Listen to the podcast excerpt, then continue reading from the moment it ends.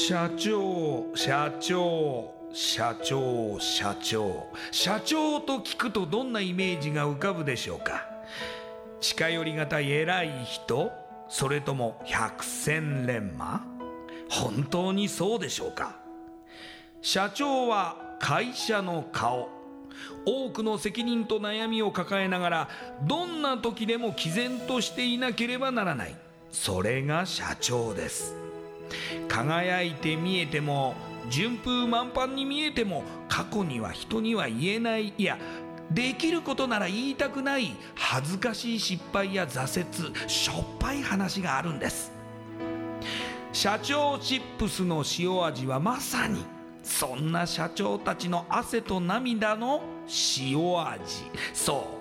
社長は別名 CEO なのですから。この番組ではそんな社長たちのしょっぱい話をあなたのビジネスや仕事に生かしてもらいたい将来社長を志す人たちに希望を届けたいという思いのもとさまざまな業種の社長インタビューを紹介していきます。エスプライドプレゼンツ日本の底力社長チップスラジオ。この番組は株式会社エスプライドの提供でお送りします。社長チップスってなんだろう？辞書で調べてみた。社長のカード付きポテトチップスで他の参加社長とのネットワーク作りにもなりメディア露出の PR 戦略も伝授？どういうこと？日本の底力社長チップスエスプライドプレゼンツ。日本の底力。社長チップスラジオ。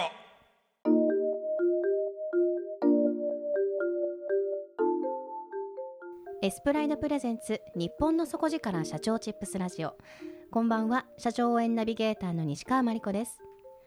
今夜のゲストは。港アセットマネジメント株式会社。代表取締役。向井博和さんです。向井社長よろしくお願いします。よろしくお願いします。ではまずはじめに私の方から向井社長のプロフィールご紹介させてください、えー、向井さんは1993年に早稲田大学を卒業されアメリカ系の外資系証券会社に勤務されます。その後数社の証券会社に勤めながら不動産投資を開始。不動産業界との関わりをきっかけに少し違った視点で不動産業を立ち上げようと2005年に起業されます。現在は年商10億近くを売り上げる会社に成長。4年前には社団法人笑顔相続相談室を立ち上げ理事として相続で困った人を助ける活動を続けていらっしゃいます。また今月末にサンクチュアリ出版から著書相続法改定版残される母親が安心して暮らすための手続きのすべてを出版される予定です。それではこの後向井社長の汗と涙の塩味エピソードに迫っていきましょう。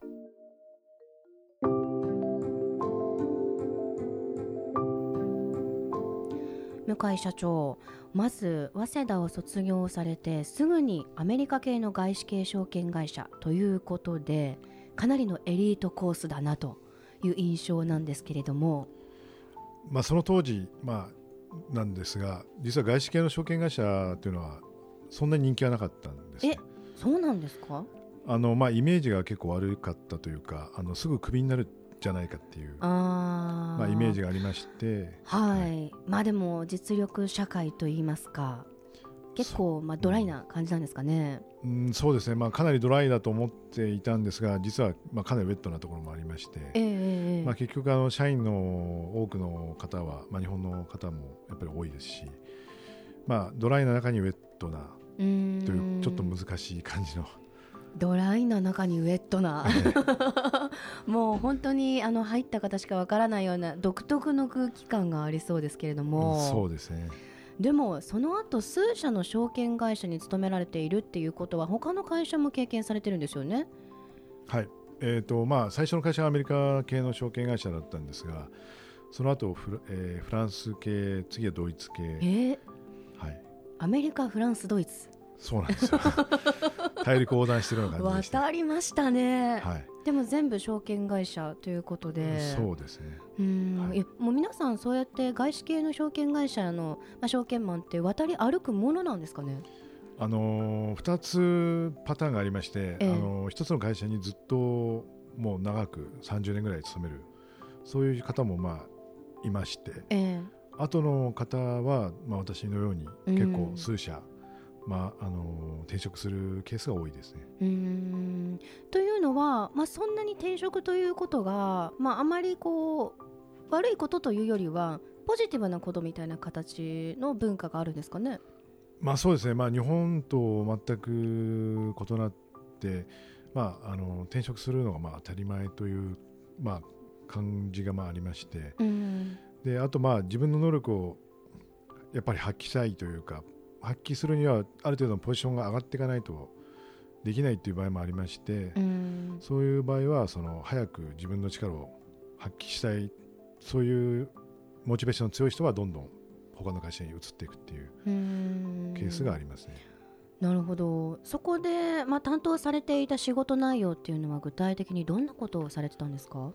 ちょっとまあ難しい話になってしまうんですが金融派生商品、まあ、デリバティブというんですが、えー、それの、えーまあ、販売とかあの、まあ、蘇生とかですね、えー、そういうことをやっておりましてでまあその時、まあ、ある程度そのボーナスが出たりとか結構年収も良かったんですが、あのー、まあ、証券会社に勤めると証券投資はできませんよね。はい、なので、あのー、私が、えー、勤めて5年ぐらい5年ぐらいの時に実は不動産投資を、まあ、ちょっと開始したっていう流れがありまして。なるほど、はい、じゃあまあその証券会社に勤めながらも、まあ、少しずつやっぱりその不動産への投資っていうところに興味が向いていっているっていう感じだったんでしょうかねその当時。そうですね。その当時あのちょうどバブル崩壊後であの、まあ、株もかなり下がっていましたし、はい、あとは不動産価格もバブルの当時の、まあ、10分の1とかになっているという物件なんかもあってですね。それであの結構不動産に非常に興味を持っていろいろ勉強してたんですけれども、はい、証券会社はでも計1 2 3年勤められて、はい、その中で今だここで起業だって思われた何かそのタイミングとかきっかけってあったんですか？あの正直あの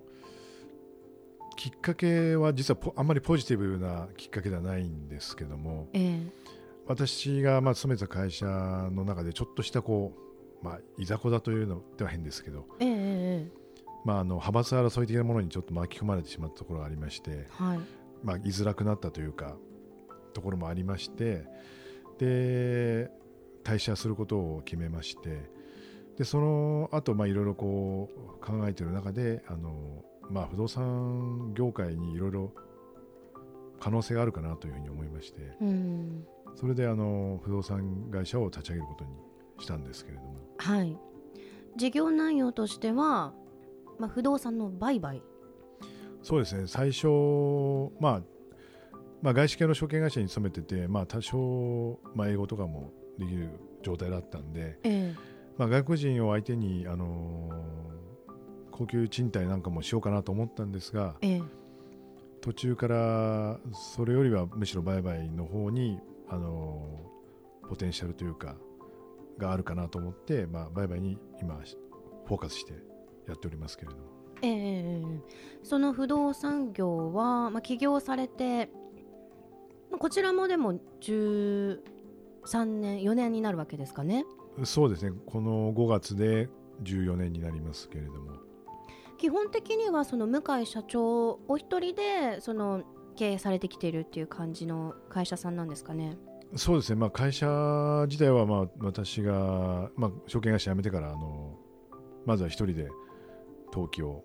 しまして、はい。はい、その後実は最初に雇ったのがその当時で75歳のおじいちゃん、えー、でその人をまあ雇った理由としては宅建資格を持っていて、えー、まあ、あと行政書士の資格も持ってたんで、まあ、ちょっとスタートの人材としてはいいかなということで採用しまして、はい、であともう一人採用した人も実は65ぐらいのまあ、高齢の方の2名でですね、えー、スタートしたと。まさにシニアを輝かせる会社というか。うんまあそうだったかどうかはちょっと分かりませんがただあのそのちょうど2005年当時というのは不動産のプチバブルというのがちょっと言われてた頃でして、はい。えー、それが2008年ぐらいにかけて、まあ、急速にかあの不動産上がったわけなんですが非常にその不動産の人材というのが、まあ、不足していたというか、うん、そんなような状況だったんで、えー、まあ、立ち上げたばかりの会社にやっぱりその働き盛りの人がすぐに来てくれるかって言ったら、うん、なかなかそういうわけにもいかない状況だったんでそれでまあその時はそういうミニマムスタートというかですね、うん、最小限の,、まあ、あのコストで始められる形でスタートしたっていう状態でしたけども。え。ー現在は年商10億近くっていうところの、まあ、売り上げにも成長させていらっしゃるわけなんですけれどもこの不動産業とはまた別にですね4年前にまた新しくその社団法人笑顔相続相談室というのを立ち上げていらっしゃってこの立ち上げっていうのは、まあ、向井社長だけではなくって何人かで合同で、まあ、作った一般社団法人なんですよね。そうですねあの実は私が起業した後に、えー、大学院で、まあ、2年間勉強したんですがその時に、まあ、それは夜間の大学院だったんですけど、まあ、知り合った税理士の人と、まあ、その人と中心2人が中心になってまあ、社団法人を立ち上げようということで始めたわけなんですけども。でもそのテーマが相続っていうところがポイントだと思うんですがなぜ相続に携わろうと思われたんですか、まあ、あの2つほど理由があるんですが、まあ、1つはまあ、単純にあのこれから相続が増えるだろうということで、まあ、ビジネスチャンスがまああるかなというのが1つとあとはまあ2つ目としては私の個人的なちょっと理由ではあるんですけども、はい、えー、と私の祖父の土地にをまつわる、えー、ちょっとトラブルを経験したことがありましてあ、はい、でそのことをきっかけにあの不動産の相続ってすごく難しいな、まあ、あと相続自体が非常にあの難しい問題だなということをずっと意識を持ってましてで下手したら、まあ、家族というか家庭を崩壊させてしまうような、まあ、非常に大きな要素だというふうに思っておりそれをまあうまく、えー、解決していく、まあ、手伝いができないかなっていうところであのやり始めたわけなんですけども。まさにその向井社長が相続で、まあ辛い経験をされたっていうところがその笑顔相続相談室の立ち上げにもまあつながっているっていうことなんでしょうね。そうですねこの時はでもやっぱり正直塩味と言いますか辛い時期だったでしょうね。まあ、解決さするまでの時というのは結構辛くて、まあ、あの実は私の母があのおばおばあさんというかおばあちゃんです私にとってみたら、はい、を、えーまあ、介護5年ほどしてたんですが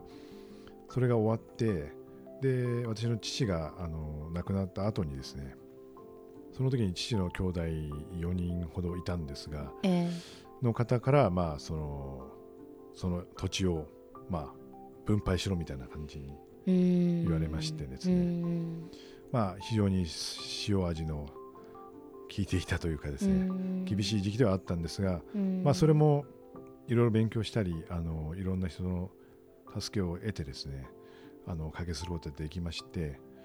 まあ、逆に今度私もその逆の立場になって助けてあげられたらいいなというふうに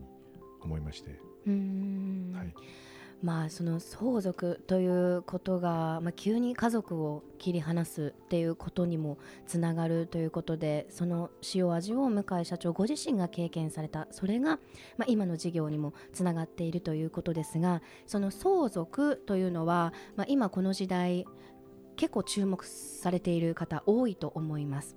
で、えーと、立ち上げられた笑顔相続相談室なんですけれども聞いたお話だと、まあ、それぞれのエキスパートが、まあ、いらっしゃってっていうところなんですが具体的にじゃあ相談したいんだけどっていう方がいらっしゃったらどのような形でご相談することができますか？はい。えーまあ、このメガ相続相談室にはですね、はい。まあ、税理士、弁護士、司法書士、行政書士、まあ、不動産の、えー、鑑定士だったり、宅建士、あるいはあの一級総裁ディレクターとか、まあ、いろいろな専門家がおりまして、はい、家族によって抱えている課題っていうのは全然異なりまして、うん、でまあ、その方の、まあ、ちょっとしたお話をまずあのどういうことを悩まれているのかどういうところをよくしたいのかっていう、そのちょっとした、まあ、あのヒアリングだけさせていただいた後にですねその中でどのメンバーが、えー、その方に対してあの対応したらいいかっていうのを、まあ、あのセッティングしまして、はい、で例えばその、まあ、人によっては例えば税理士と、えー、司法書士とあとは不動産の宅建士が同席して話を聞く場合がいい場合もありますしあとは人によっては税理士と司法書士だけでいい場合もありますしもしくはもう実際もう揉めているとかいうようなケースだともう弁護士とあとは、えーまあ、不動産の宅建士だったりと同席でまあ話を聞くとかそういう人のまあケースによってですねあの複数の人間で、えー、お話を聞いてで最適な、あのー、まあ、回答というかですねそれをまあ議論していくっていうような形でやってますけれども。なるほど、あの、まあ、相続について悩んだ時に例えば、まあ、じゃあ最初に弁護士さんのところに相談しよう税理士さんに相談しようってそれぞれあの直接ご相談に行く方はいらっしゃると思うんですがその笑顔相続相談室だと誰に相談したらいいかわからないっていう時に、まあ、同時に相談することができるっていう形で、まあ、認識しておいて大丈夫なんでしょうか？そうですね。例えば、あのー、まあ、税理士さんのところに相談に行くとやっぱり税の観点からは最適な回答を当然出してくれるんですけどそれが例えばその税の面では最適だったとしてもですね、まあ、実際にあの10年ぐらい10年後にあのどなたか亡くなって、うん、で騒動が発生した時には、うん、今度は身内で揉め事が発生するとかいうケースもあるわけですよ。はい、それってやっぱり税のことだけを考えて行った相続対策がまあ良くなかったっていうことになってくるわけなんですけど、はい、そうならないように、まあ、税はこういうふうにすると一番いい。だけどそうするとむしろあの将来揉める可能性がある。なんでこの、まあ、中央を取ってこの線で行った方がいいんじゃないですかっていうような感じのアドバイスが多分私たちだとできるかなと。いうのが、まあ、あのメリットじゃないかと思いますけれども。もしあの今すぐにでも相談したいっていう方がいらっしゃった場合どちらに伺えばよろしいですか？はい、えー、私たちの事務所はですね、えー、港区高輪にありまして、まあ、あの駅で言いますと品川駅から徒歩5分ぐらいのところなんですが、DK 品川ビルというビルの2階の方にあの相談室がありますんでそちらに来ていただければあの相談できますけれども。なるほどいやでもその、まあ、相談室にはいろいろな相談が持ち寄られると思いますがあの今月末にあの著書を出される予定ですよね？そうですね、はい、あの1年ほど前に実はあの出してはいるんですが今回あの1月の13日から民法が改正一部改正されまして、えー、それが施行され始めたのは1月13日なんですが、えー、まあ、それを契機にあのこれから変わる民法相続法を盛り込んだ相続手続きに関しての本を、まあ、新たに作成しましたので、はい、例えば、まあ、ご両親がいてそのご両親のどちらかが亡くなられてその残された片方の親が困らないような、まあ、そのやり方とかその暮らし方とか手続きの仕方みたいなところが書いてあると思ってよろしいですか？そうですね、まあ、うん、あのタイトルが、まあ、残される母親が安心して暮らすための手続きのすべて、えー、ということで一応母親としておるんですが、えー、まあ、これ逆のケースになる場合も、まあ、あるはあるので、えー、まあ、あのどちらかの親があの亡くなるかなくなりそうな状況になったらぜひあの手に取ってあの準備というかですね、うん、あの知っておいていただいたらいいなというような手続きはすべて一応盛り込んでありますけれども。いやでもその、まあ、不動産にしても相続にしてもやはりとても専門的なことなので向井社長が携わられてきたことっていうのは結構その専門家というような、まあ、印象も非常に強いですが、まあ、一方でやはりその会社を経営されている社長として、まあ、これからおそらくたくさん新しい社長若い社長がどんどん出てくると思います。何かその社長としてのアドバイスやメッセージを未来の社長にいただけたらと思うのですがお願いできますか？はい。まあ、理性というかその知性というかそういうのがまあ80%から90%あってでいろいろ計算とかいろいろこう考えるのがまあ8割9割だとしてもあとの10%とか20%っていうのはこうアニマルスピリットっていうか、はい、どうしてもやらやりたやりたくてしょうがないというかあこうしたら絶対いいだろうっていうその 10%20% をこうなんていうんですかね持ち続けられる人がいいんじゃないかなっていう気がしますけれども。なるほど、はい、また相続という点においては、まあ、今現在もう問題になってしまっているっていうご家族はあの、まあ、急を要すると思うんですけれどもいや相続うちには関係ないよって思ってらっしゃるご家族もたくさんいらっしゃると思います。そのような方たちにはメッセージありますか？そうですねまあ確かにうちには関係ないっていうふうに思われる方に限ってですねあの実はあのうちには関係ないと思ってたのにっていうふうに言って相談に来られる方がやっぱり多いのでまあ何もないにしても学ぶことは多分重要じゃないかなっていうふうに思いますね。その自分のケースはどうなるんだってことを、えー、学んでおくというかそれは非常に重要だと私は思うので、まあ、少なくともその、まあ、まあ手前味噌になりますけど、まあ、私どもの出しているような本なんかを読んでいただいて、まあ、勉強していただくとかもしくはあのセミナーとかでですねあの知識を入れられた方がいいんじゃないかなというそんな気がしますけども。ありがとうございます。今夜のゲストは港アセットマネジメント株式会社代表取締役向井博和さんでした。ありがとうございました。ありがとうございましたパクトのある PR がしたいけどどうしたらいいのか。採用の時学生の印象に残せるようなものがあればな。社長同士のつながりを作りたいんですけど。社長さん悩んでいませんか？その悩み解決しましょう。日本の底力社長チップス。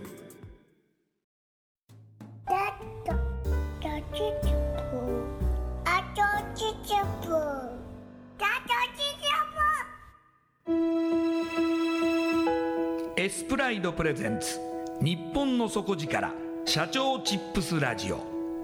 この番組は株式会社エスプライドの提供でお送りしました。